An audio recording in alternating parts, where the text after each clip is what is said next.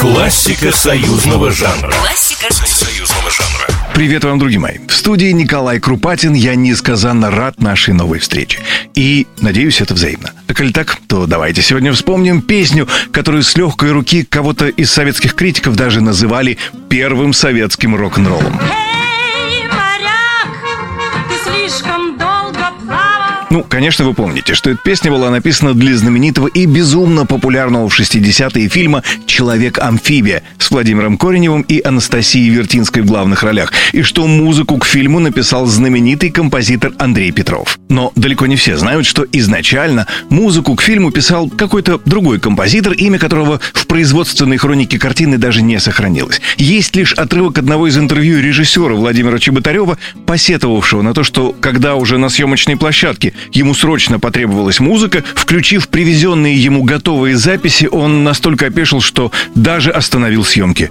Прежний композитор совершенно не попал ни в стиль времени, ни в тему фильма. Разгневанного режиссера выручила супруга, порекомендовавшая обратить свой взор на молодого композитора, еще не имевшего особого опыта в кино, но прослывшего весьма прогрессивным автором.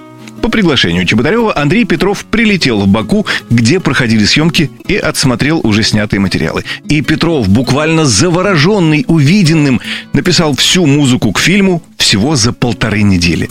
Впрочем, с песней «Эй, моряк» приключилась совершенно отдельная история.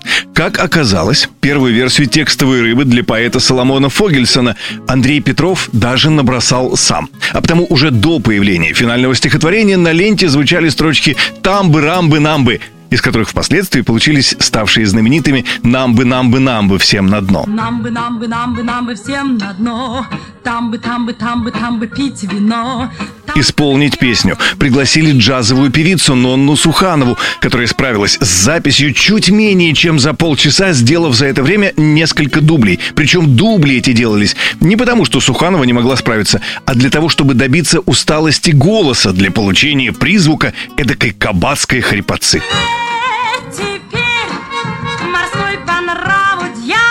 Увы и ах, неизвестно, почему так вышло, но в титрах фильма Нонну Суханову упомянуть забыли.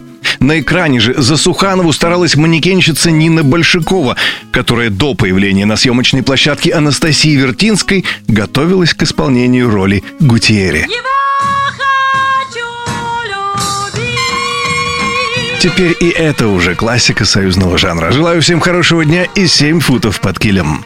Классика союзного жанра. Классика союзного жанра. Программа произведена по заказу телерадиовещательной организации Союзного государства.